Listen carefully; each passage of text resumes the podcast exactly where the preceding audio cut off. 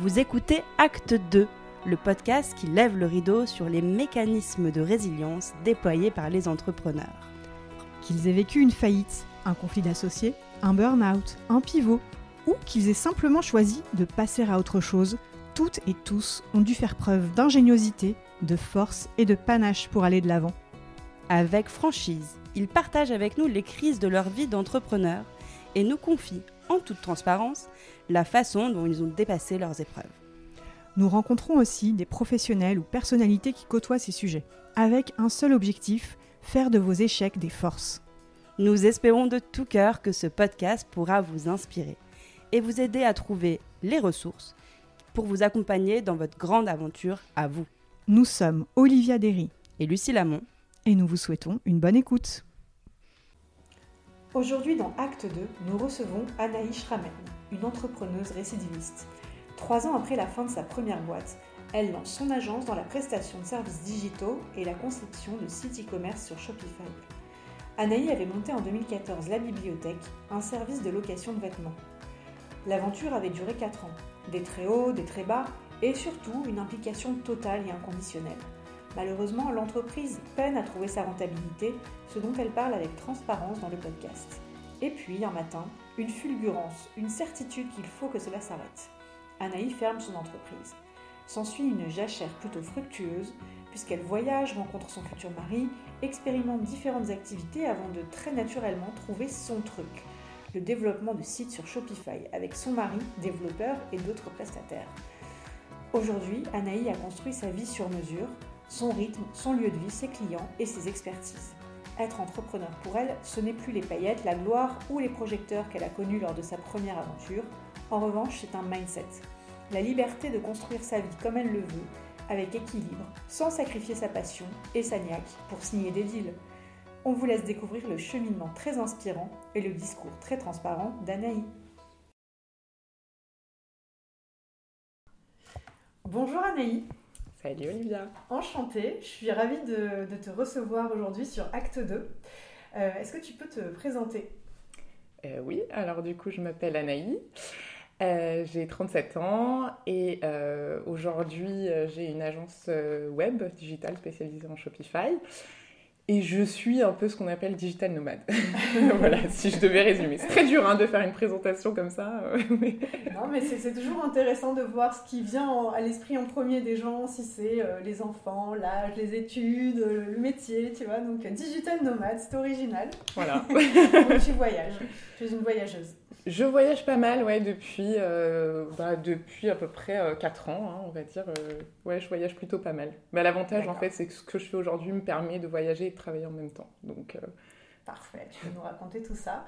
Euh, alors, on, on- on a échangé au téléphone. euh, tu es entrepreneur et euh, moi, j'avais suivi ta, ton aventure entrepreneuriale, la bibliothèque, donc dans la location de vêtements. Donc, c'était il y a déjà plus de, 5 ans. Bah écoute, ouais, ça va faire 10 ans, je pense. euh, en- J'ai lancé en 2014, donc l'année prochaine, Ouais. ça fera 10 ans que j'avais lancé la bibliothèque, ouais, tout à fait. Ouais.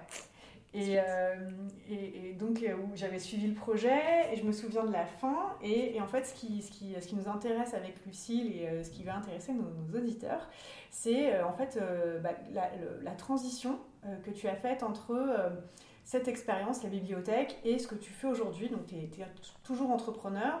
Mais euh, je serais ravie que tu nous parles un petit peu de, de comment tu es tombé dans la marmite de l'entrepreneuriat.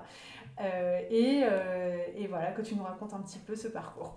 Oui, alors bah, si je commence par le début, comment j'ai lancé la bibliothèque, en fait, comment je me suis mise à me dire, allez, je vais devenir un entrepreneur, ou en tout cas, je vais essayer de lancer mon propre projet. À l'époque, j'étais chez LVMH, donc euh, dans le milieu de la mode déjà. C'était ton premier job? C'était, euh, j'ai fait plein de petits jobs avant, mais on va dire que c'était mon premier job post-études, quoi. Effectivement, où je gérais euh, les grands magasins, donc euh, quelque chose d'assez classique. Euh, et en fait, euh, j'ai toujours eu ce, ce côté où j'avais envie de monter un projet, euh, de faire quelque chose. À l'époque, j'avais monté des petits blogs. Enfin, bon, j'ai toujours fait un peu des trucs. Et c'est vrai que bah, chez LVMH, j'étais chez Marie Jacobs et je, je, me disais il faut que je fasse un truc. J'avais envie de faire quelque chose moi-même en fait, de lancer Mhm. un projet. Je ne savais pas quoi. Euh, et il se trouve que euh, un jour j'ai vu euh, cette idée de location de vêtements dans différents pays. Et en fait, Ouais. je me suis dit mais c'est une super idée. Je comprends pas qu'on ait passé en France, donc j'ai commencé à Oui, faire quelques US recherches. notamment. Aux US, il y en avait aussi en Suède, donc dans les pays scandinaves, mais aux US, oui, il y avait, il y avait un gros marché aux US. Et j'ai commencé à me dire, ah, mais ça serait super euh, de lancer ce projet en France, etc. Bon, je savais pas trop dans quoi je me lançais quand même à l'époque, au tout début. en tout cas, c'était précurseur parce qu'aujourd'hui, on en parle énormément de la location euh, dans. dans- Ouais. En tout cas, en France, on a été euh, une des premières à, à lancer ce, ce concept, effectivement. Bien que euh, on en parle beaucoup encore. On en mais parle, je- mais j'ai l'impression qu'il n'y a pas encore un Voilà. modèle économique En tout cas, en Europe. rentable qui a été trouvé. Exactement, le marché c'est très compliqué. Euh, mais bon, donc du coup, euh, je, me suis dit, ah mais ouais, je, vais commencer à monter un business plan. Donc à l'époque, c'était un peu ce que, ce que tu as appris en école de commerce, tu vois. Donc j'étais là en mode, bon, faut que je fasse un business plan, comment je fais? J'étais vraiment un peu, euh, voilà, très scolaire, on va dire, très scolaire sur le truc. Et il se trouve que j'en ai parlé à ma sœur qui m'a dit ah, mais c'est une super idée, etc. Et qui a rejoint aussi le projet en disant bah oui, on va lancer ça, c'est génial, etc. Euh, et j'ai demandé, donc euh, en fait pour partir, j'ai demandé à LVMH d'avoir une, euh, euh, comment ça- une année, euh, pas sabbatique, mais une année pour création d'entreprise. Oui, un je- congé création Exactement. d'entreprise, ouais. Congé Ouais, pour c'est- C'est un création. dispositif, je ne sais pas si ça existe toujours, mais en tout cas qui est possible de, de demander Exactement. après, après quelques années passées au sein d'une entreprise, je ne sais plus, c'est deux ans, trois ans. Trois ans, je crois. Voilà. Mais ouais, à l'époque, du coup, je m'étais dit, bah, comme ça, je lance le truc, je vois comment ça se passe, et si ça se passe mal, bah, au bout d'un an, je peux toujours revenir, j'ai un backup, etc. Donc, euh, on s'est lancé avec ma sœur, on avait fait une, un Kiss Kiss Bank Bank à l'époque. euh, Ouais, un crowdfunding, crowdfunding, exactement. Euh, financement participatif en, en français. Exactement. et euh, et c'est vrai que, euh, et ben, en fait, ça a tout de suite assez bien pris. En fait, le Kiss Kiss Bank Bank nous a vachement lancé. On a eu beaucoup de presse. Donc, le lancement, en fait, s'est super bien passé, Parce etc. le, le- le modèle, du coup, c'était quoi? Enfin, le... Alors, à la Comment ça base, marchait? au tout début, parce que ça a évolué, hein, Ouais, ouais. parce qu'en 4 ans, ça a évolué, au tout début, on avait une petite boutique euh, dans le Marais, rue de Saint-Onge, où on s'était dit, on va faire une petite boutique et un site, mais bon, on misait pas trop encore sur le web, et un site quand même, mais euh, pour louer, donc où tu pouvais avoir ton abonnement, euh, un mois, trois mois ou six mois à l'époque. Euh, et puis tu venais avec ton abonnement, puis tu louais ta pièce 5 euros par pièce, que tu pouvais garder 10 jours et switcher. Donc ça, c'était le, le modèle basique. On s'était dit, bah, il va y avoir plus de gens en boutique pour essayer les pièces, etc.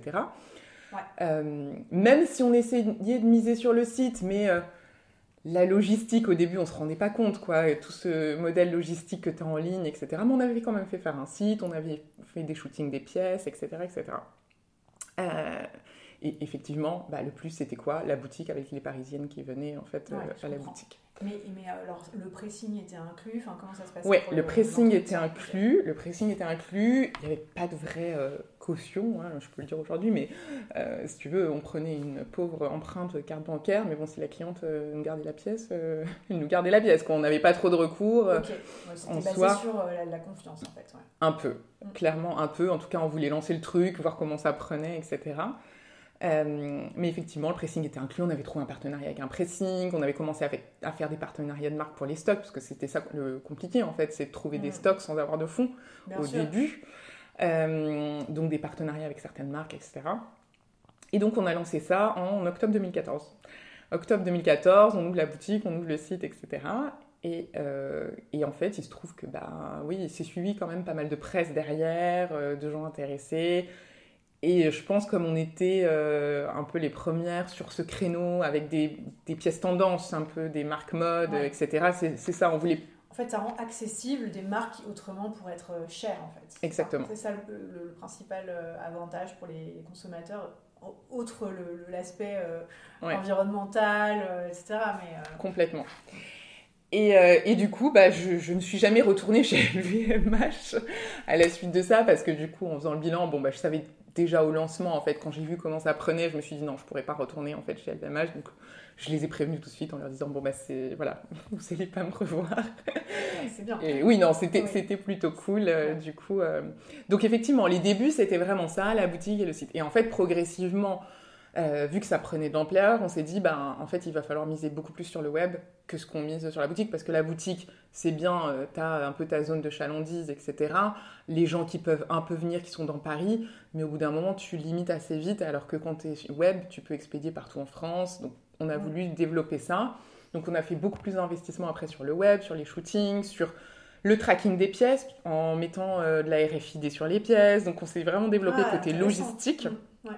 Ce qu'on n'avait pas euh, au début, euh, pour que ce soit le plus optimisé possible, savoir où est la pièce, est-ce qu'elle est au pressing, est-ce qu'elle est là, est-ce qu'elle est... Le pressing, vous aviez des partenaires en fait, ou c'était vraiment euh, le, le client qui décidait quel pressing il, allait Non, on avait un partenaire. En fait, ils nous ramenaient la pièce telle qu'elle et nous, on s'occupait du pressing. On leur disait, valait mieux limite ne pas les laver parce que s'il y a un dégât au lavage Ouais. ou quoi, Compliqué d'établir quelle responsabilité. exactement. Donc euh, l'idée, c'était plus, ils les portent, ils nous les ramènent et nous, on s'occupe du reste. Très bien. Et, euh, et en fait, je, je pense que quand euh, j'ai lancé, je ne sais pas si je me serais lancée dans la bibliothèque si j'avais su que c'était un modèle logistique en fait, et non pas du tout un modèle de mode. Enfin, la mode Ah oui, passait oui. à la Ouais, fin de tout. Je comprends, c'est vrai que souvent en fait on se lance dans une, euh, une création d'entreprise sans avoir l'idée de, de quel est le vrai métier, quelles sont les vraies galères qu'on va gérer en fait. Et c'est ça hein, la question, c'est quelle galère tu es prête à accepter? C'est ça. Exactement. Et c'est vrai que, euh, en fait, oui, je me suis vite rendu compte que ben, c'était un modèle logistique finalement, de savoir euh, Ouais, où ouais. sont tes pièces, comment tu gères tes pièces, tes stocks, tes entrées de stock, tes sorties de stock, etc. etc. Euh, et, euh, et assez vite, on a commencé à un peu, parce que du coup, j'étais pas du tout dans l'idée de start-up, de scale, tu vois, tout ça, je connaissais pas du tout hein, quand j'ai lancé. tu voulais euh, juste faire un truc. quoi. Oui, je voulais juste faire un projet.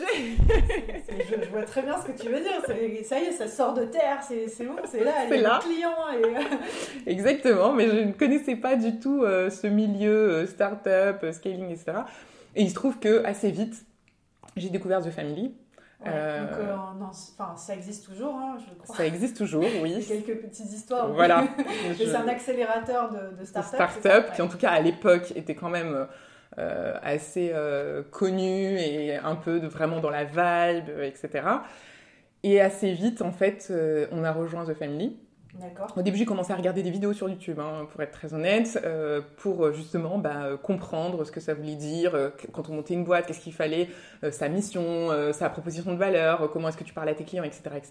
Ouais. Et, je me suis- et avec ma sœur, on s'était dit assez vite, ah bah attends, mais il faut qu'on les rejoigne. Ouais. Et en fait, En fait, on- donc c'était un modèle où, si, si je me souviens bien, tu étais incubé chez eux, donc il y avait des locaux et de l'accompagnement, des mentors, des experts, et en contrepartie, eux, ils prennent un pourcentage du capital, c'est Ouais, ça exactement. Leur modèle, c'était un pourcentage du capital. Alors, il se trouve que ch- chez nous, au final, ça s'est jamais fait, parce qu'après, il n'y a jamais eu de le- levée, euh, tu vois, en série A où ils ont pris. Mais du coup, on a été quand même euh, accompagnés par eux. Mais oui, c'était l'idée qu'à la prochaine levée, ils, prennent euh, effectivement un pourcentage du capital. D'accord.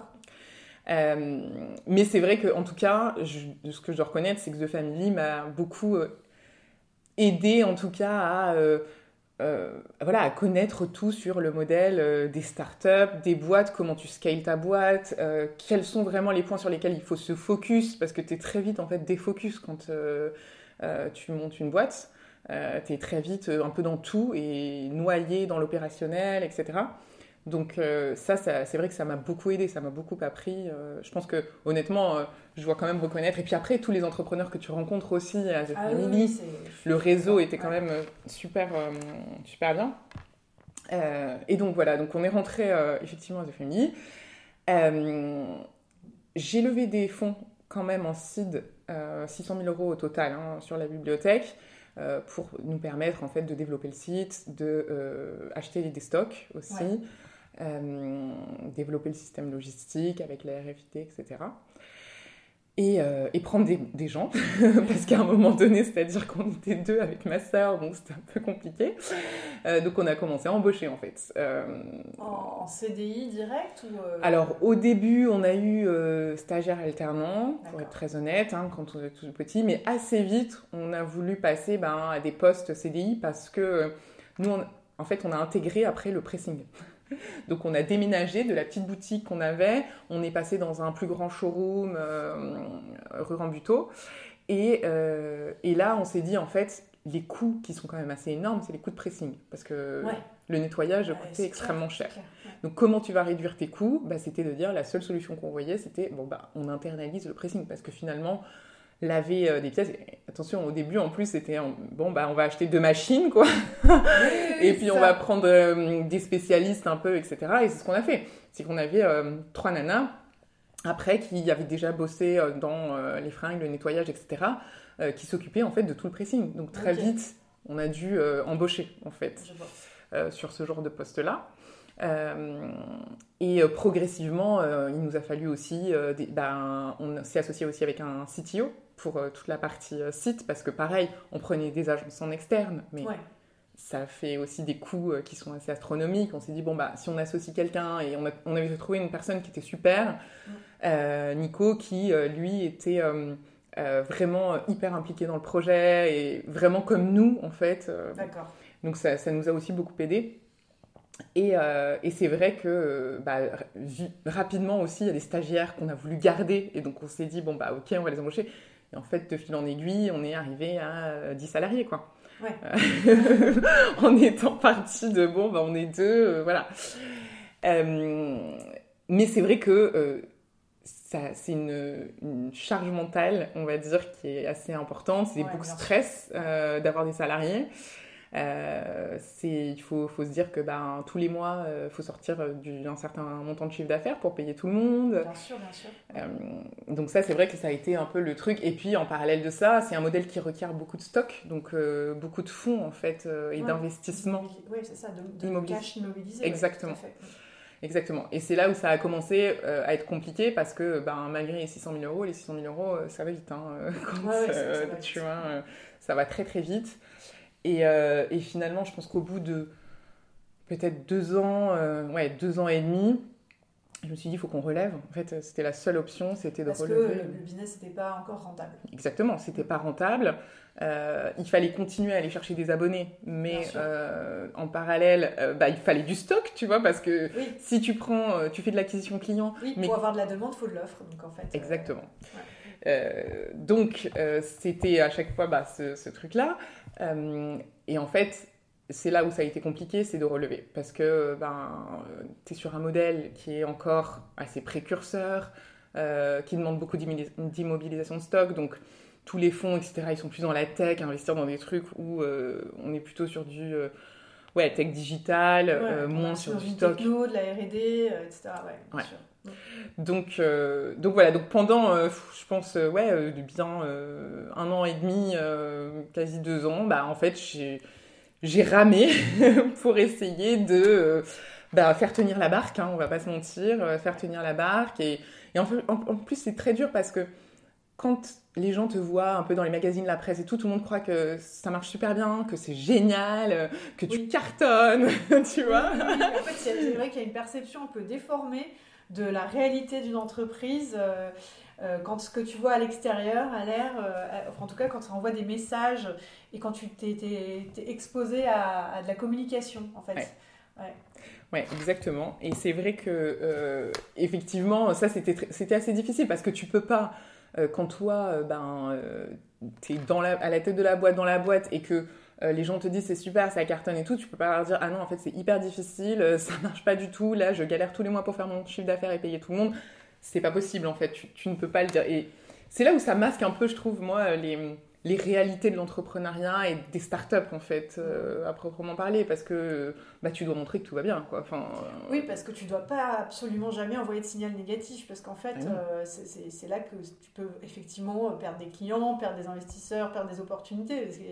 Il faut c'est en montrant que tout va bien que tu attires aussi du positif. Donc ouais, tu es un peu pris prisonnier t'es un peu entre les deux quoi on va dire mais euh, et effectivement, donc c'est là où ça a été très dur parce que ben, d'un côté, tu dois garder la face et dire que tout va bien, et à côté de ça, euh, tous les mois, tu es en stress pour te dire est-ce que je vais arriver à payer tout le monde quoi. Mm. Euh, et c'est là où c'est quand même assez difficile, mentalement, psychologiquement, je pense, bah, voilà, de, de se dire est-ce que ok, comment je fais si j'arrive pas à payer les gens, si on fait pas assez de CA, si, si, si, là, quand ton modèle, il est un peu entre deux, quoi. Bien sûr. Donc, donc en fait, ça a été après ma mission, on va dire, de, la fin, pendant les un an et demi qui ont suivi, d'aller essayer de trouver des fonds que je n'ai pas trouvés. Euh, j'étais même prête, enfin franchement je pense que j'ai tout essayé, en tout cas tout ce qui était dans mon possible. Je, je m'étais dit ok un prêt de banque, enfin aller vraiment jusqu'à des trucs. toi-même personnellement. Ouais, aller vraiment sur jusqu'à des trucs assez poussés, mais je pense que j'étais arrivée au bout de ce que, ce que j'arrivais à faire. Et, et, effectivement, je pense que là aussi, The Family m'a quand même aidé à la fin à me dire, bah, en fait, là, tu es en train de t'acharner, mais en gros, euh, le, modèle, il n'est pas stable. Est-ce que vraiment ça vaut le coup? Ou est-ce que là, il ne faut pas se dire, euh, faut arrêter quoi? Bah, Ça, c'est bah, c'est très bien. Qu'on ne, pousse pas les entrepreneurs euh, dans le mur. Hein. c'est ça. C'est assez louable. Ouais, complètement. Et, je pense que ça m'a fait un peu un déclic. Parce que toi, en fait, de, tu t'en rendais compte, mais j'imagine quand tu es, es à fond dedans, c'est hyper difficile à entendre. Il y a eu un moment, est-ce qu'il y a un moment où tu t'es dit, bon, bah déclic, là, là, là, là j'arrive au bout de, de, l'exercice Enfin... Bah, le vrai déclic, pour être très honnête avec toi et très transparente, je pense que. Alors, même si à chaque fois, bah, les, les joies de l'entrepreneuriat, c'est-à-dire le matin, tu es là, je vais tout arrêter, après à midi, se passe un truc super, tu es là, non mais c'est génial, puis le soir, euh, je vais tout arrêter. Enfin, c'était beaucoup en, tu vois, un peu les. La montagne russe. La montagne russe, ouais, comme on dit. Non, mais c'est vrai en plus. Hein, c'est malheureux à dire, mais c'est vrai. Euh, quand tu es en tout cas dans ce genre de business. Et, euh, et c'est vrai que j'étais exactement comme ça. Hein. Il se passait un truc super. J'étais là, mais c'est génial, on va conquérir le monde. et après, deux minutes après, oh là là, je, je sais pas comment on va faire, il faut que j'arrête tout. Bon, euh, au-delà de ça, euh, je pense qu'à chaque fois, je voulais pas voir que. Euh, parce qu'en fait, je, pense que je savais pas ce que j'aurais pu faire d'autre, en fait. C'est bizarre hein, de dire ça, alors que bon, j'ai fait des choses avant. Mais je, me disais, mais en fait, je sais faire que ça, tu vois. Oui, oui, oui. Puis surtout, quand, quand, quand tu crées une entreprise, c'est tellement complet, tu fais tellement plein de choses. et puis, tu t'identifies tu, complètement à, à, ce projet que tu es en train de créer. Donc euh, ça devient difficile de se projeter ailleurs. Je vois très bien de quoi tu peux parler. Enfin, et ce que tu, ce que tu décris, c'est partagé par euh, tous les entrepreneurs qu'on a interviewés aussi. c'est ça qui rend le, sujet important à traiter, je pense. Et, je pense que, en tout cas, bah, moi, c'était ma première boîte et je pense que tu as vraiment ce côté, j'avais vraiment ce côté, c'est ma boîte, c'est mon projet, c'est un peu mon bébé, alors que euh, alors que non, ça ne l'est pas. Enfin, soit, c'est, enfin, j'ai pas d'enfant, mais, mais c'est pas un enfant, quoi. Tu vois, euh, ça reste un projet que, à la, auquel tu as le droit aussi de dire stop. Bon, c'est bon, j'ai fait mon temps, je passe à autre chose, en fait. Mais c'est vrai que sur le coup, tu es tellement euh, dans l'engrenage du quotidien. Euh, je sais pas, tu veux pas lâcher. En tout cas, moi, c'était vraiment mon sentiment. J'avais ce sentiment de dire je ne peux pas lâcher ça, je ne sais pas ce que je vais faire. Qu'est-ce que je sais faire d'autre? Rien. Donc, euh, bon, ben, ok, continuons. Et en fait, le déclic, vraiment, ça a été une discussion que j'ai eue avec Oussama Amar de The Family. un jour où je suis allée le voir parce que bah, je ne savais plus quoi faire. Et, c'est là, en fait, où il m'a dit, euh, bah arrête, en fait. Et bah, en fait, il avait raison. Est-ce que c'était si simple que ça enfin, Oui, en fait. Vraiment, c'était si simple que ça, ouais. En fait, vraiment, je pense qu'on a eu une discussion, peut-être qui n'était pas très longue, hein, 30 minutes, tu vois. Et, et, en fait, à la fin de cette discussion, je me suis sentie, mais soulagée, je sais pas pourquoi, hein, c'est très bizarre, à me dire, ok, ça y est, je vais arrêter. En fait, c'est peut-être la, la, simplicité avec laquelle il t'a dit, ce, oui. dit ce message, en fait. C'est peut-être aussi euh, fait de se dire, bah, parfois on se fait une montagne de euh, arrêter, et en fait, bah, est-ce est -ce que c'est si euh, grave? Est-ce que c'est si dramatique?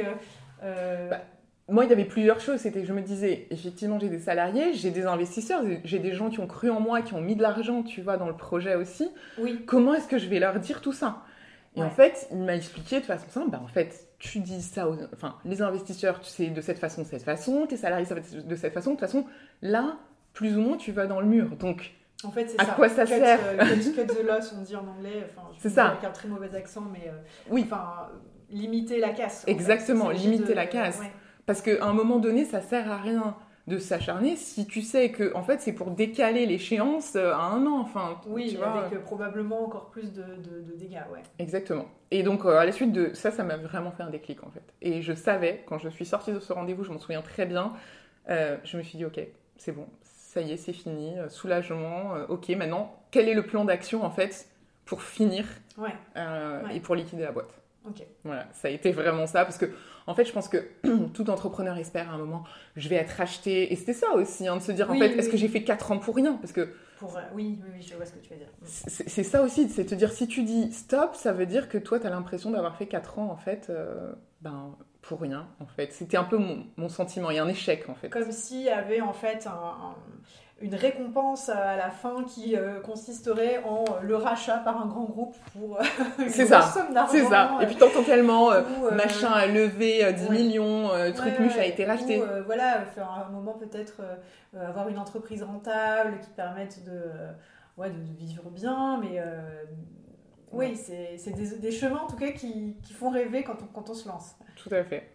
Donc c'est vrai que euh, c'est vrai que c'était ça un peu, c'était de me dire ok bon j'accepte mon échec en fait, Euh, j'accepte mon échec, j'arrête, je vais liquider. Maintenant c'est quoi le plan d'action pour liquider? Ouais. Donc effectivement bon après on s'est enchaîné euh, bah, tout le plan d'action de la liquidation hein, parce que c'est pas un... Mais tu as pu liquider, est-ce que tu étais déjà en cessation des paiements? C'est-à-dire, est-ce que t'as- en termes de trésorerie, tu avais de quoi tenir ou toi t'avais. tu jongles entre les trucs hein, donc Oui, voilà, je ouais. tenais encore je sais pas mais j'ai je me suis mis moi-même en cessation des paiements. Pour pas partir en liquidation parce que si tu veux, je jonglais en ayant euh, des impayés, euh, des choses comme ça. Ouais. Et je suis partie en liquidation avec des dettes. Ouais. Donc euh, l'idée justement, ça a été à la fin. Alors ce qui a été dur, ça a été la période en fait où je savais que je liquidais, Ouais. mais je pouvais pas encore l'annoncer à l'équipe et aux salariés, etc. Euh, ni aux investisseurs. Et du coup, l'idée c'était euh, d'essayer de vendre un maximum de, de ce que j'avais en stock, de mon stock en fait de vêtements, pour faire du cash Ouais. euh, et pour partir en liquidation avec un certain montant, euh, l'idée c'était d'avoir à peu près 100 000 euros sur le compte Ouais, pour ouais. qu'on puisse payer euh, au moins euh, enfin, les dettes, URSAF, euh, etc., certains fournisseurs, tout ça. Euh, et en fait, il y a eu cette période-là de transition où bah, tu ne dis rien à personne, toi tu le sais. Ouais. Bon, mais, mais euh, mon associé, euh, ma sœur et, euh, et Nico euh, le savaient également, mais tous les autres, personne ne le savait. Donc en fait, tu dois prétendre comme quoi. Et il y avait des choses bizarres parce qu'on se dit, ok, Ouais. on vend tout le stock. tu vois, Ouais, c'était un peu bizarre, quoi. Donc cette période a été un peu difficile parce que. Ça a duré un mois en fait cette période? Un peu plus, ça a duré peut-être deux mois Ouais. à peu près. Donc deux mois, euh, voilà. sans- Inconfortable. Inconfortable. ou- Oui, oui, non, tout va bien. Et, euh. et- et ni les investisseurs, euh, ni les salariés ne vous posaient des questions Alors les investisseurs, si tu veux, ils savaient que ça allait mal. Euh, je les- voilà, ils étaient au courant hein, des situations, je leur disais. Euh, après, ils savaient que quand aussi on avait besoin de cash, on faisait des ventes comme ça un peu éphémères pour essayer Ouais. de faire monter le cash, etc. Les salariés, je pense qu'ils se doutaient un peu de quelque chose, mais bon, ils ont toujours été, je pense, assez discrets euh, pour pas poser la question euh, Ouais. comme ça. Ouais. Et, euh, et puis du coup, en fait, après, quand je, bon, bah, quand je leur ai annoncé, ça a été vraiment un soulagement parce que bon, bah, tout le monde... Et, et en fait, ça a été bizarre parce que euh, bah, finalement, voilà, on avait fait une petite équipe, c'était des gens qui avaient cru dans le projet, qui travaillaient dans le projet, etc. Il y en a- je, je me souviens, euh, une de, de nos salariés, euh, Ambre, qui s'était même euh, mise à pleurer. Tu- je m'y attendais pas du tout, en fait. Je savais pas euh, que les gens Ouais. allaient réagir comme ça, être tristes aussi de la fin, etc. Ouais, ouais. Donc ça m'a fait quand même quelque chose parce que bon bah voilà c'était la sûr, fin oui. d'un cycle quoi. Et non mais après ça s'est très bien passé en tout cas. moi j'ai fait au mieux pour essayer de liquider ben sans euh, avoir trop de dettes. Euh, après c'est sûr que ben les investisseurs n'ont pas récupéré euh, leur argent hein, mais bon ils le savaient et personne m'en a jamais voulu donc ça c'est vrai que ça a été aussi un, un vrai Ça- support. Ça fait euh. aussi partie des risques que, que tout, euh, tout investisseur prend. hein. Oui. Mais après, c'est sûr que c'est, tu vois, je pense toi et toi, moi, c'est vrai que je me sentais mal euh, Ah, bah, vis-à-vis oui, d'eux. oui, c'est normal aussi, bien sûr. Euh, mais euh, ils m'ont toujours soutenu. C'est-à-dire que même après ça, ils m'ont demandé si moi ça allait. Euh, Enfin, je pense qu'ils ils ont vu que j'avais tout essayé en fait. Que, que je- là, je, je disais stop parce qu'on était arrivé au bout. Ouais. Mais à l'époque, euh, je travaillais 7 jours sur 7, j'avais pas de vie. hein. C'était vraiment Ouais. euh, première boîte, euh, 7 jours sur 7, pas de Et vie. ça allait, toi, euh, du coup, euh, en termes de santé euh, Santé mentale. physique et mentale, enfin, comment tu te sentais Euh, euh, c'était com- compliqué. Ouais. Euh, pour être honnête, c'était compliqué. Euh, j'étais pas, euh, j'étais pas au meilleur de ma forme. hein, on va pas se mentir. Je suis mieux maintenant. Mais euh, non, non, c'était difficile euh, parce que, euh, bah, en fait, quand tu fais que travailler, euh, ben, tu décroches jamais. Euh, je prenais pas de vacances, je prenais pas de jours off. euh, Ouais. Je travaillais jusqu'à pas, pas d'heures. En plus, j'imagine à la fin, bah, sans te payer, quoi. Enfin, Ouais, quasiment pas. hein. Je payais tout le monde avant moi. Enfin, moi, j'étais vraiment la dernière à être payée. S'il restait du cash. ouais, donc, Ouais. euh, donc ouais, ouais, non, c'était compliqué. euh, non, non, c'était compliqué. En fait, j'étais bord de dépression quand même, hein, euh, Ouais. je pense. Euh, mais j'ai effectivement. Mais t'as arrêté à temps, en fait. Ouais. T'as quand même eu un moment, le sursaut de. euh, Ouais. Ouais, je suis pas bah, tombée au fond je, du gouffre. Je, je sens que là, euh, ça y est, il faut, il faut arrêter. quoi. Ouais, il faut arrêter. Mais c'est vrai que c'est. Je pense que je sais pas dans ta. Alors je sais pas si c'est que moi en tout cas pour moi c'est parce que c'était ma première boîte et tu vois euh, tu y mets vraiment tout ce que tu peux et tu le prends de façon très différente de ce que tu peux faire après tu vois. Mais effectivement pour moi euh, ouais c'était difficile mentalement je pense que c'était compliqué. Ah oui, oui, bah, c'est un ressenti partagé par euh, tous les entrepreneurs qui ont vécu ça, hein, Ouais. c'est certain. Ouais, mais après, euh, donc, et, et plus là, de dire, bon, bah ok, super, en fait, j'ai fait 4 ans pour arriver à rien. donc, c'était en tout cas le sentiment que j'avais à l'époque, euh, au bout de ces 4 ans-là, c'était de me dire, bon, bah je suis arrivée à rien, mais j'étais quand même soulagée, parce que je me suis dit, enfin, j'aurai plus de problèmes. Euh, les, les salaires, l'URSSAF, les trucs, etc., ça allait être fini, quoi. Donc, euh, le jour où j'ai après euh, clôturé, euh, je suis allée au tribunal de commerce qui a dit, ok, liquidation. Je suis sortie de là euh, avec ma sœur et on était mais trop contentes, franchement. Ça a été le soulagement le absolu. soulagement.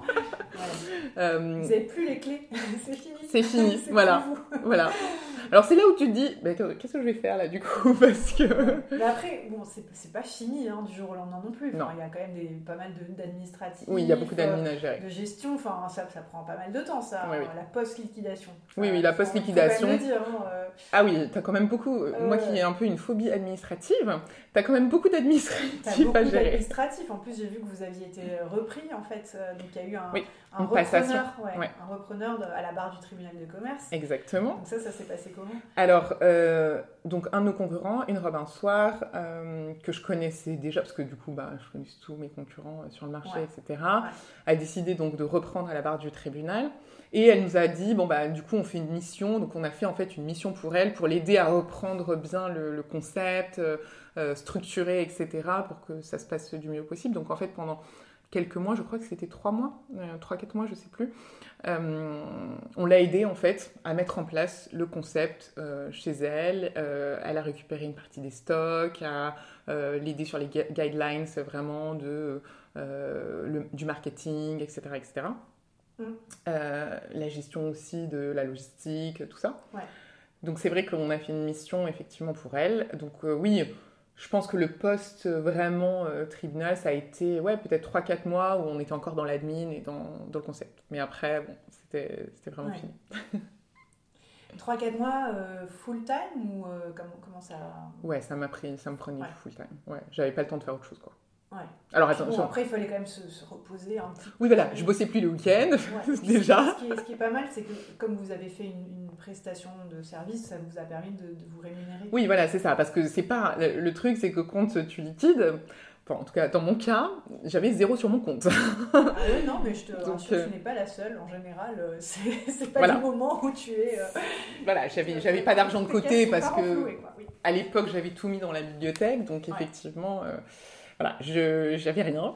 Et, évidemment, bah, pas de pas d'allocation parce que. euh, Ah non. Pas, d'allocation chômage. Je sais pas si vous aviez souscrit à une assurance chômage pour les dirigeants d'entreprise. Enfin, Non. Parce euh, que ça, ça existe. hein. C'est un Ah bon dispositif euh, dont, on parle régulièrement dans nos, dans nos podcasts. hein, et on, incite euh, tous les entrepreneurs à souscrire une assurance chômage je savais même pas. Encore aujourd'hui, je savais même Ouais, pas que ça existait. pour, euh, pour se prémunir euh, justement de, bah, de- de- du chômage en cas de liquidation où en fait on a bah, plus droit à rien. quoi. Complé- Ah d'accord, bah écoute, euh, tu, m'apprends quelque Ouais. chose parce que je savais pas du tout. Ok, c'est Mm. intéressant effectivement. Mais bon, bah, évidemment, ça coûte de l'argent hein, de cette assurance, mais Ça mais- peut valoir le ça, ça peut valoir le coup. Carrément. Donc effectivement, euh, j'avais rien du tout. Euh, donc ça nous a permis effectivement de faire une mission en freelance en fait hein, Ouais. à la suite de ça. Et, euh, et puis ensuite, euh, bah, ça a été euh, bon bah qu'est-ce qu'on fait en fait hein, Qu'est-ce que tu fais? Parce que bon bah faut bien gagner sa vie hein, à un moment donné. Donc la mission étant finie, et bon il se trouve que très vite, bah, comme j'étais dans euh, The Family, etc.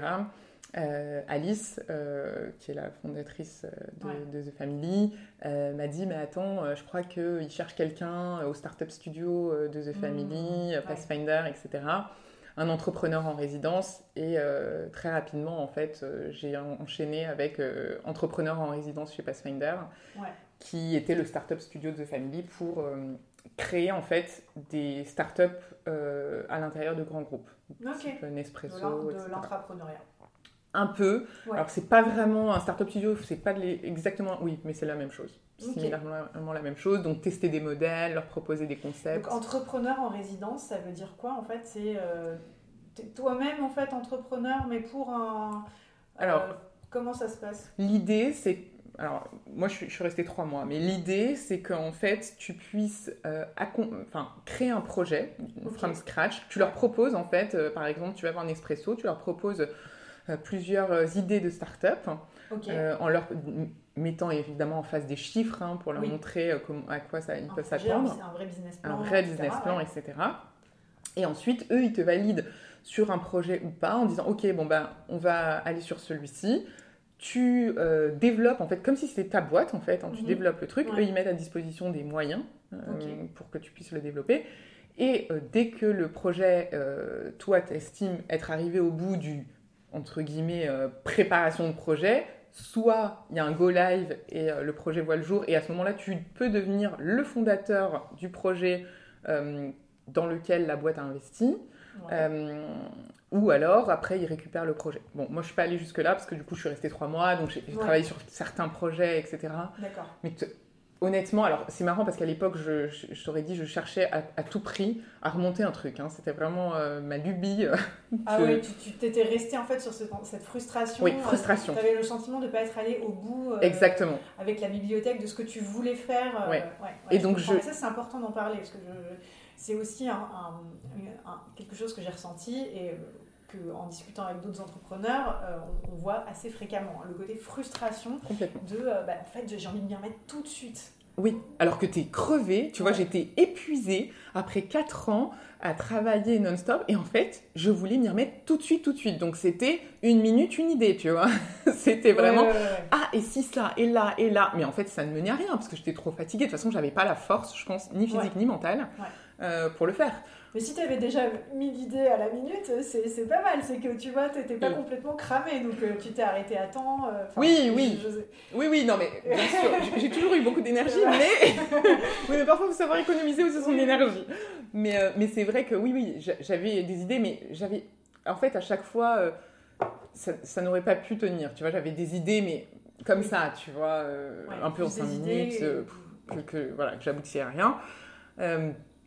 Et en fait, je ne me serais pas vue en fait, remonter tout de suite, mais c'était plus un peu, je, viens de vivre un échec, je veux montrer que je suis capable, tu vois C'était un peu ce côté-là de frustration, de l'échec euh, sur la bibliothèque et montrer, non, non, mais je suis entrepreneur, je suis capable de monter un truc qui va marcher.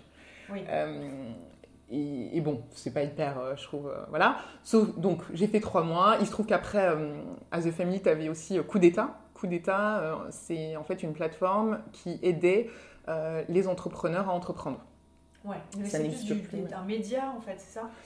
Euh, alors, de contenu, de la formation. Oui, de la formation, voilà. Euh, un média. Il y, avait, il y, avait, pas mal de formations en, déjà en ligne. gratuites. Ouais. il y avait des, Sur YouTube, tout à fait. D'autres payants. Voilà, exactement. Tu avais des contenus payants et en fait, euh, bah, je connaissais euh, très bien euh, du coup Valentin qui avait repris en CEO et qui m'a dit bah, tu veux rejoindre l'équipe pour aider les boîtes à faire un peu tout ce qui est la communauté de coup d'État et gérer la communauté. Et je m'étais dit ah, bah, ça peut être chouette comme projet en attendant d'avoir mon idée. et du coup, j'ai switché en fait de Pathfinder à coup d'État après. D'accord. Voilà. Donc c'est vrai que tout s'est fait assez rapidement et, ce réseau-là finalement m'a quand même aidé à rebondir derrière, quoi, parce que ça m'a permis tout de suite de faire des missions freelance euh, à droite et à gauche et d'avoir euh, quelque chose, quoi. Et donc ça serait de quoi ta reco euh, pour, pour les entrepreneurs en fait qui viennent de, vivre une liquidation? Enfin, comment est-ce qu'on fait pour trouver des, missions? Comment est-ce qu'on fait pour tu vois, on, on, observe quand même quelque chose d'assez récurrent dans les entrepreneurs qui finalement bah, même, même, même quand ils ont un succès finalement, même quand ils réussissent à revendre et ils, font, ils, font, leur période de ce qui s'appelle earn-out dans, dans- Mm. auprès des repreneurs, etc. Et, et à la fin de cette période-là, bah, ils se retrouvent euh, un peu sur le marché. Euh, et bah, qu'est-ce qu'on fait quoi? Enfin, Comment est-ce qu'on fait pour, euh, pour trouver du travail? Il y a beaucoup de- d'entrepreneurs qui deviennent freelance et qui trouvent des missions. Et, et alors, enfin, est-ce que toi, tu as eu euh, des, des- des réflexes ou euh, est-ce que tu as des bonnes pratiques à partager pour trouver des missions? Alors moi j'ai envie de dire, euh, faut en parler. Faut- moi, moi le- la reco que je dirais, et en tout cas c'est ce que j'ai fait et ça a marché pour moi, c'est que je disais à tout le monde, je cherche quelque chose à faire. Enfin, je cherche quelque chose parce qu'en fait c'était vraiment le cas. Et bon, après il se trouvait que j'avais le réseau The Family, mais c'est vrai que c'était c'était très vite, euh, bon bah je cherche quelque chose. Est-ce que vous avez euh, des missions? Est-ce que vous avez euh, quelque chose qui pourrait me convenir? Pareil, c'était très difficile de me positionner sur le marché. Je ne savais même pas qu'est-ce que je devais. Je ne savais un plus faire un CV. Enfin, je Oui. savais même pas quoi mettre dans un CV. Euh, je- je- je- je- bon, entrepreneur, ça veut dire quoi? Enfin, je sais un peu tout faire de ce qui concerne l'entrepreneuriat. Enfin, c'était bizarre, tu vois. Donc c'est vrai que ça a été compliqué au début de me dire. J'y ai réfléchi et je m'étais dit, mais je vais mettre quoi sur un CV Je sais pas, je sais même pas ce que je suis capable de faire. Quand on va me demander mes skills, j'en sais rien. Euh, et en fait, ça a été plus, bah, j'ai eu de la chance. Alors, je sais pas si j'ai eu de la chance ou c'est le fait de dire, en fait, hein, et de dire aux gens, je cherche un travail, je Ouais, cherche une sûr. mission. Euh, Est-ce que tu penses qu'il y a quelque chose qui pourrait me convenir? Ça, c'est vrai que ça a été. euh, Ouais, mais ça, je, je- vraiment, j'encourage tous les entrepreneurs à le faire. Enfin, un moment, euh, tu vois, c'est, comme quand tu cherches des clients, quoi. Il faut y aller. Voilà, et, Ouais. et pas prétendre que non, tout va bien, ça va. euh, moi, euh, j- non, j'avais zéro mission, zéro. euh, j'avais rien du tout. Donc, ça a été vraiment, je disais, est-ce que tu sais s'il y a une mission là? Est-ce que euh, je pourrais faire quelque chose? Et bon, et après, il se trouve que bon, l'avantage de ce famille, euh, ils te font- tu fais un, tu bois un café, et ils te posent trois questions et ils voient un peu ta personnalité, etc. et comment tu es. Et ça a été basé sur ce que j'avais fait, quoi. Ils savaient que j'avais monté la bibliothèque. Et c'est là où tout d'un coup, un peu, la bibliothèque est devenue une carte de visite. Alors que pour moi, c'était un vrai échec de me dire euh, Ouais, j'ai ouais. arrêté une Là, boîte. c'est alors que un accomplissement. c'est ça. Mm. Parce que même si tu as échoué, bah, du coup, tu es passé par toutes les phases de l'entrepreneuriat où tu sais euh, aussi ce qui t'a fait échouer. Enfin, et, et c'est là où on disait, oui, donc oui, effectivement, avec la bibliothèque, tu as pu apprendre ça, ça et ça. C'est presque les gens qui me disaient, ah ouais, en fait, c'est. Je me disais, c'est ma nouvelle carte de visite, en fait, la bibliothèque. Et Ouais, je m'en rendais pas compte, en fait. Et t'es arrivé à ce stade à tirer un peu des enseignements? Non. Non, c'était trop tôt? Je, je pense qu'à l'époque, euh, très honnête, bon, évidemment, je répondais quelque chose quand on me disait euh, alors, qu'est-ce que ça. Mais trop tôt, pour moi, c'était juste un échec en fait. c'était vraiment compliqué de me dire quels enseignements j'en ai tirés parce que je voyais que le côté, bah, j'ai liquidé, euh, j'ai pas gagné d'argent avec ce projet. Enfin, qu'est-ce que j'en tire comme conclusion? À l'époque, en tout cas, hein, je ne dirais pas ça aujourd'hui, mais à l'époque. Bon, oui, je, sais euh, gérer plein de problèmes au quotidien. Voilà, c'est ce que je savais faire parce que c'est ça pour moi, c'était ça, monter une boîte, c'était gérer des problèmes au quotidien. Donc je savais que je pouvais gérer des problèmes au quotidien, mais c'est tout quoi. Donc très difficile en fait de- d'en tirer des conclusions, je pense à chaud en fait, quand tu Ouais. sors du truc. Euh, mais effectivement, l'avantage c'était que, euh, bah oui, beaucoup de gens The Family savaient ce que j'avais monté, etc. Et donc ça, ça a été. euh, Mais si, pour revenir à ta question, une reco, c'est de le dire en fait, quand Ouais. tu cherches un job, quand tu Pas avoir cherches. honte en fait Non. de, de- d'un pseudo-échec ou de quelque Ouais. chose qui n'a pas tourné comme ça aurait pu. voilà. Exactement. Et de, de- de dire qu'on est sur le marché quoi. Exactement. Parce que en fait, euh, ce que j'ai constaté aussi, c'est qu'à ce moment-là, les interlocuteurs voient une énorme opportunité de travailler avec quelqu'un euh, qui a euh, énormément de bouteilles, qui a du temps dispo, qui n'est pas en poste et qui a juste une énorme niaque, qui a envie de travailler et, et qui a en plus envie de réussir parce que c'est quand même un énorme coup au- à la confiance en soi. Complètement. Et donc en fait, ça je pense qu'il y a pas mal de, en tout cas moi c'est ce que j'ai vécu aussi, euh, d'interlocuteurs qui s'en rendent compte et qui se disent mais waouh super opportunité, ben, je peux bosser avec une super entrepreneuse euh, euh, qui, a, qui a géré énormément de galères comme tu dis, qui est super débrouillarde, qui est super humble parce que c'est quand même pas évident de traverser tout ça, voilà. Et en plus ben ben, après, bah, il y a la question du tarif, mais en Oui. général, t'es pas trop gourmand dans ces moments-là. Bon, Bien si sûr. je ne recommanderais pas de se brader, ça c'est pas ce que je veux Non, non. dire, mais, euh, Oui, mais c'est sûr qu'au début. mais voilà, au début, tu, tu veux juste travailler, quoi. Bien sûr. Mais oui, tu as entièrement raison. C'est vrai qu'au début, moi, je le voyais pas du tout, en fait. Et c'est Mm. directement quand j'ai commencé à discuter avec- les gens qui me disaient bah oui, tu te rends pas compte que finalement, tu arrives, voilà, es débrouillard, tu gères ton truc tout seul, et c'est ça qui plaît en fait.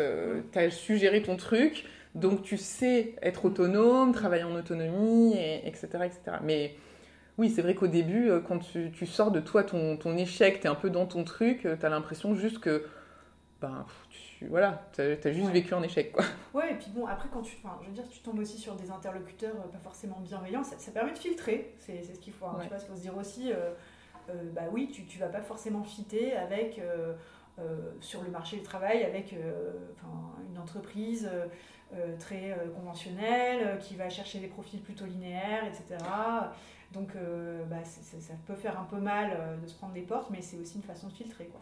Bon après, moi je pense que j'ai eu de la chance parce que je me suis, enfin tout le monde a été hyper bienveillant en fait euh, avec moi. Mais après j'étais dans un milieu aussi très particulier. J'ai jamais testé d'aller, de retourner chez LVMH ou d'aller chez L'Oréal, tu vois, ce genre de gros groupe après. Quoi qu'apparemment, apparemment ils, sont cherchent, assez, oui, ouverts dans leur culture à l'esprit entrepreneurial. Donc, enfin dans une certaine mesure, évidemment. Euh, Oui, mais aux gens qui ont euh, déjà fait des projets, je disais parce que ma sœur, justement, est, chez L'Oréal. J'ai une, une autre sœur euh, qui est chez L'Oréal depuis 10 ans, etc. Et effectivement, oui, maintenant, ils sont un peu plus ouverts, je pense, aux, gens qui ont fait des choses un peu différentes que ces profils linéaires qu'ils avaient l'habitude de, chercher. Donc effectivement, donc à la suite de ça, pour moi, c'est vrai que j'ai eu que des gens assez bienveillants quand même autour de moi mm. et, et, qui m'ont encouragée en fait, finalement. Et donc j'ai fait coup d'État. Euh, et en étant chez Coup d'État, c'est là où euh, je, suis partie de Paris. Parce que entre-temps, euh, ben, j'avoue que je m'étais dit, bah, la bibliothèque, je devais être là, je devais être à Paris, mais qu'est-ce qui me retenait à Paris après? Bah, Plus grand-chose, hein, finalement. avec mon mari, lui, il est développeur, donc c'est pareil, il n'a pas besoin d'être forcément quelque part. Euh... Tu avais déjà rencontré ton mari ou Ouais, justement. on, ouais, on s'est rencontrés, alors c'est marrant, mais on s'est rencontrés juste après euh, la bibliothèque. D'accord. Euh, donc, euh, du coup, à l'époque, on se rencontre sur un voyage, déjà en Californie. Et, et, en fait, et en fait, ça a été un peu le déclic après où on s'est dit, bah, partons, en fait. Pourquoi rester ancré quelque part? Et en, du coup, bah, un an après la fin de la bibliothèque, j'ai tout vendu, enfin, j'ai vendu toutes mes affaires euh, que j'avais à Paris, etc. J'ai rendu mon appart et on est parti en mode euh, euh, billet d'avion juste un aller, simple, pour Bali, donc sans retour. donc c'est comme ça qu'on a commencé à être vraiment digital. Ça, ça sonne comme vraiment, tu sais, l'espèce de rêve oui, alors je plaque tout, je pars à Bali, tu sais. bah écoute, c'était un peu ça. cliché. Ouais, ouais, euh, je vais faire du surf à Bali, salut. voilà. Bon, il se trouve quand même que, comme j'avais quand même besoin de gagner ma vie, hein, j'avais l'avantage d'être toujours chez Coup d'État. J'en avais parlé, je leur avais dit, bon, bah, je vais partir à Bali, etc. Bon, a priori, euh, on, pouvait tout gérer en ligne, donc euh, on faisait tout en, call, etc. Et effectivement, euh, bah, ça a été très cool quand même aussi que ce soit passé comme ça, que j'ai pu garder euh, coup d'état pendant un temps en étant, euh, en étant à Bali, quoi. parce que, mais oui, effectivement, c'était un peu l'idée, c'était de dire, bah bon, bah maintenant, de toute façon, autant faire autre chose, autant partir. Et, mais ouais, ouais, non, c'est, ça a été un, projet hyper cool et ouais, qu'on a fait à deux et en se disant, bon, bah, allons-y, quoi, fonçons. Bah, super. C'est, vrai qu'on se sent aussi très léger hein, dans ces moments-là. Ah bah oui. Bah ouais. Oh, tout est possible. Complètement. Feuille blanche. Et, euh, et, du coup, ensuite, euh, bah, de fil en aiguille, parce que bah, mes contacts d'avant, etc., il se trouve que à Bali, euh, il y avait également euh, une entrepreneur que je connais, euh, Séverine, qui était à Bali au moment où j'étais à Bali. Donc il y a beaucoup de Français hein, à Bali, une communauté de Français à Bali. et en fait, on se voyait à la base, voilà, juste parce que je la connaissais à l'époque de la bibliothèque. Elle avait aussi monté deux boîtes en France, etc. Et en fait, de fil en aiguille, elle a commencé à me dire Ah, mais j'ai des clients qui cherchent. Parce que je gérais déjà des, euh, du Shopify à l'époque de la bibliothèque, parce qu'on avait une partie de la bibliothèque, la braderie, qui était déjà sur Shopify. D'accord. Donc c'est comme ça, comme ça que j'ai commencé à toucher un peu sur... Ça devait être les débuts de Shopify. Ah oui, c'était les tout débuts de Shopify. Et ensuite, euh, bah, même en étant entrepreneur en résidence, je montais des petits Shopify pour euh, faire des tests, etc. Et en fait, Euh, et elle m'a dit, bah, j'ai un client qui cherche euh, pour un projet Shopify, tu veux pas regarder, etc. Euh, ok. En fait, ça a commencé comme ça, où j'ai commencé à faire un projet sur Shopify. Alors, n'étant pas dev, je faisais tout ce qui était possible en no-code. Bon, Shopify, à la base, c'était vendu pour les marketeurs en étant sur du no-code, etc. donc, le premier projet que j'ai eu, c'était vraiment des petits projets no code, euh, voilà, que je, pouvais gérer. Et en fait, comme ça, j'ai commencé à prendre des missions finalement euh, en parallèle. Euh, il se trouve qu'entre-temps, j'ai arrêté Coup d'État parce que pour différentes raisons, ça n'a pas fonctionné, le CEO est parti, et puis, et puis voilà, je, je, pense que c'était la fin d'un cycle, et je me suis dit, bon bah voilà, autant essayer autre chose. et j'ai pris des missions donc en web marketing et sur Shopify. Euh, et après, rapidement, il s'est posé la question parce que, un plus gros projet, euh, avec qui demande du dev, forcément, euh, en se disant Ah, bah ouais, j'ai ce projet, mais il faudrait du dev pour ci et ça et là. Et je dis bah, Du coup, mon mari étant développeur, j'ai commencé à lui dire Tu veux pas bosser sur cette mission aussi et faire toute la partie dev Lui, il était en full remote pour une boîte à Berlin. D'accord. À la base. Et, euh, et, du coup, bon, bah, je ça en parallèle. Donc, je lui dis, bon, bah, ok, première mission, il prend la mission. Euh, il fait la partie euh, dev qui a à faire custom, tout ça. Et en fait, progressivement, de fil en aiguille comme ça, bah, on s'est rendu compte qu'on avait de plus en plus de projets Shopify. et on se dit, bah, il peut-être, faut, peut-être faire quelque chose, parce que lui, il n'arrivait plus à gérer. Hein. il y avait son boulot plus les projets Shopify. À un moment, il m'a dit, bah, faut faire un choix, quoi, parce que j'ai pas du temps à l'infini. Et, et donc, on a décidé, comme ça, en fait, au, fur et à mesure, on a monté une boîte ensemble, mm. euh, qui est euh, une agence euh, spécialisée Shopify. Mais c'est arrivé vraiment un peu de fil en aiguille, quoi. Oui, vous aviez déjà des clients, en fait. On avait déjà des clients. Chacun, on était en freelance, en fait, de notre côté. Donc, au début, on splittait entre, bon, bah, je facture, tu factures, qui facture. Enfin, bon, c'était un peu, voilà. Et en fait, après, on s'est dit, OK, bon, de toute façon, on dépassait les plafonds de, de l'autre entrepreneur. Euh, donc, il a fallu qu'on monte une boîte. En fait, on n'a pas trop eu le choix, tu vois. Moi, on m'aurait laissé, je pense que la micro-entreprise a quand même beaucoup d'avantages, hein, euh, que ce soit euh, en termes de coûts, tu vois. sur les taxes, tu as quand même vachement d'avantages.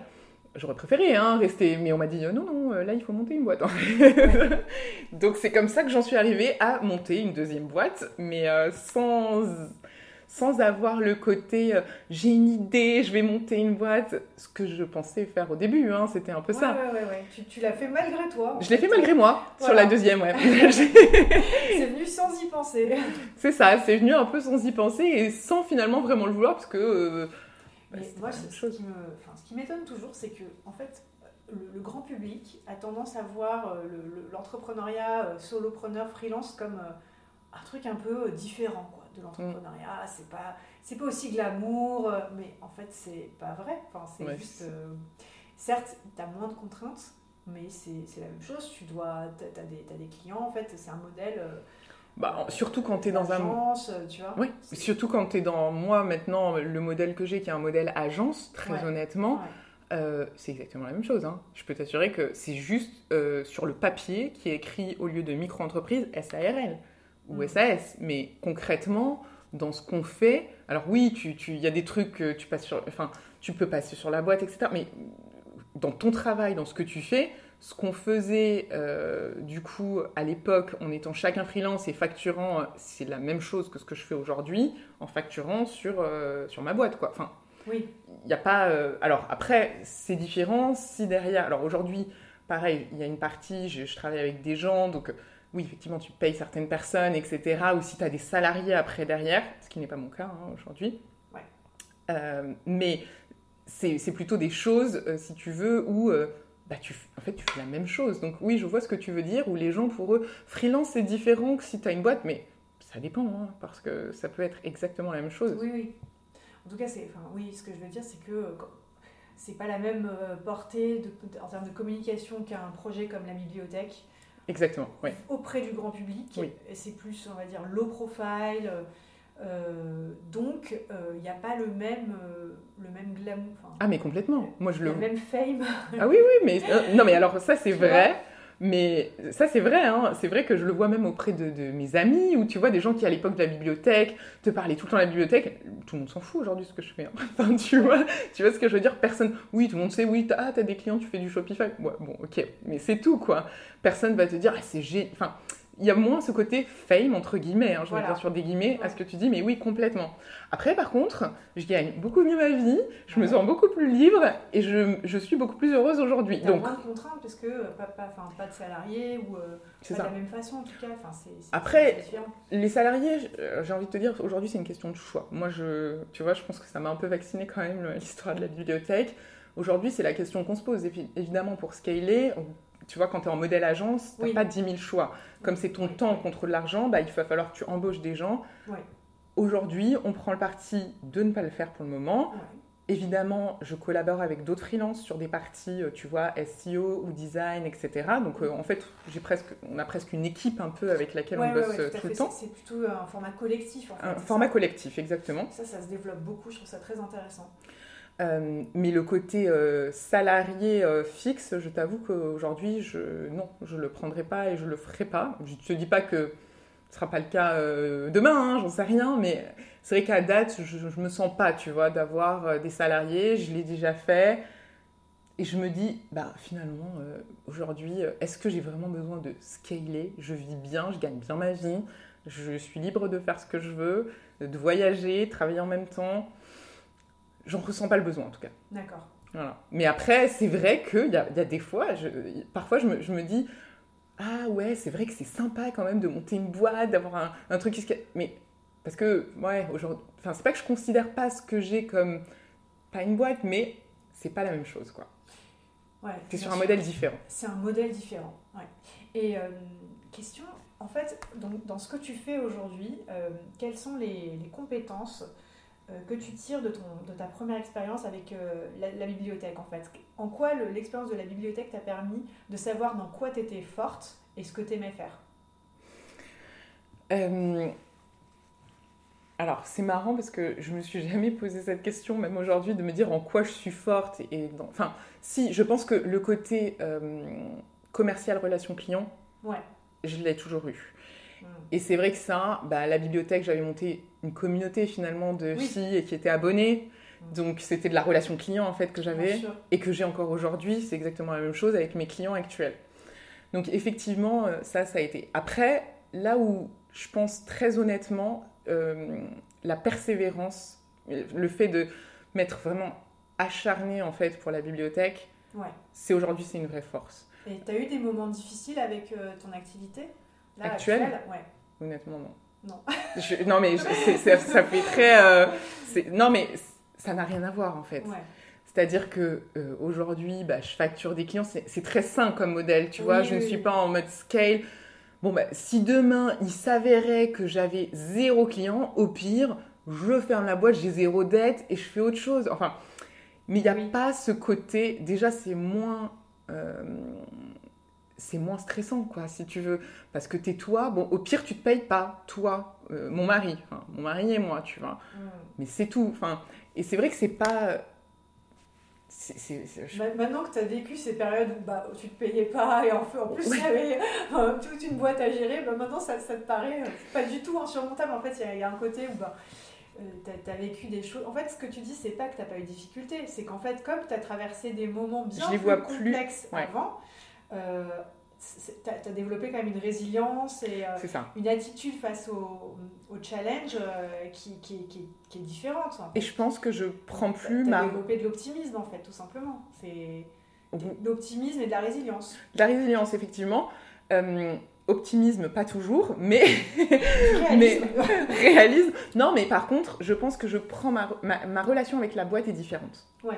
C'est-à-dire que je me sens détachée de ma boîte. Ma boîte, c'est pas mon enfant. Euh, ma boîte, c'est juste ma boîte. C'est mon c'est ce qui me permet aujourd'hui de gagner ma vie.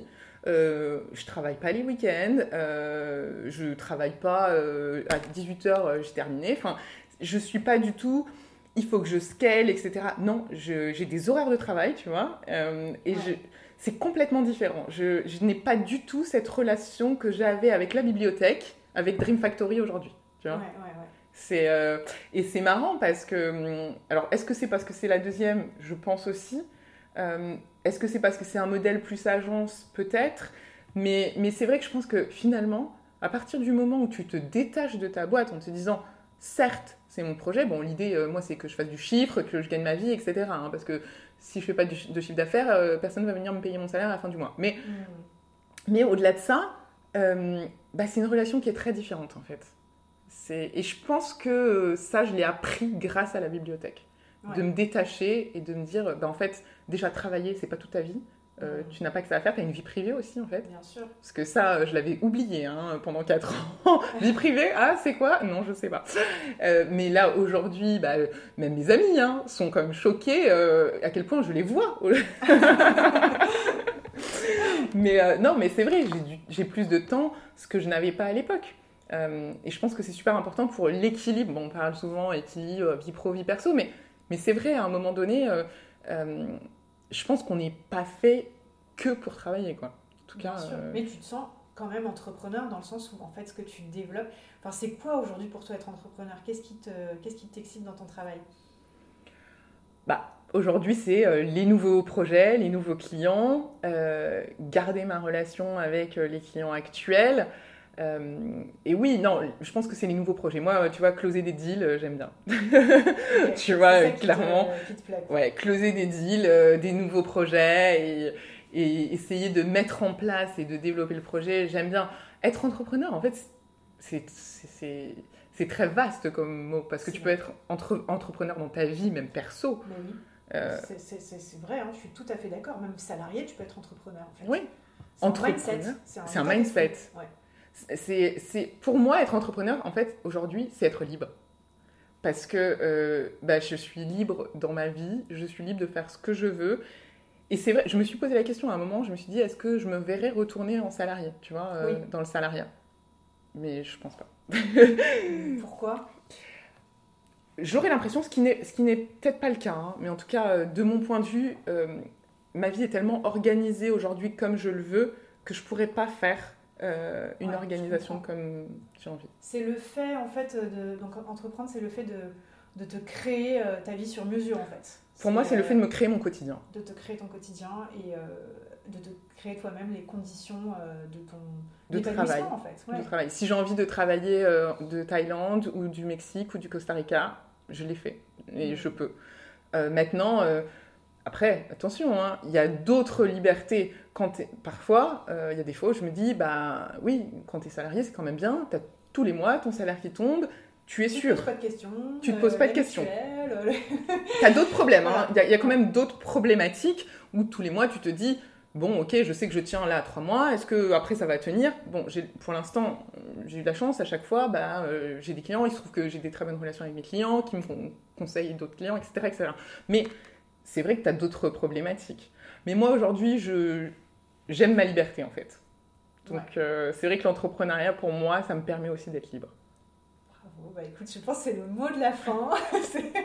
C'était une très belle phrase. Donc, euh, bah écoute, merci beaucoup Anaï pour ce témoignage. Bah, merci à toi. C'était un plaisir. Pareillement. Salut Salut Nous espérons que ce témoignage vous a plu. En tout cas, n'hésitez pas à contacter Anaïs sur LinkedIn si son parcours vous parle. Elle se fera un plaisir de vous répondre. Nous vous remercions vivement pour votre soutien à Acte 2. Si vous voulez nous aider, n'hésitez pas à mettre une note sur votre plateforme d'écoute et surtout à recommander nos épisodes et notre site internet autour de vous. À bientôt!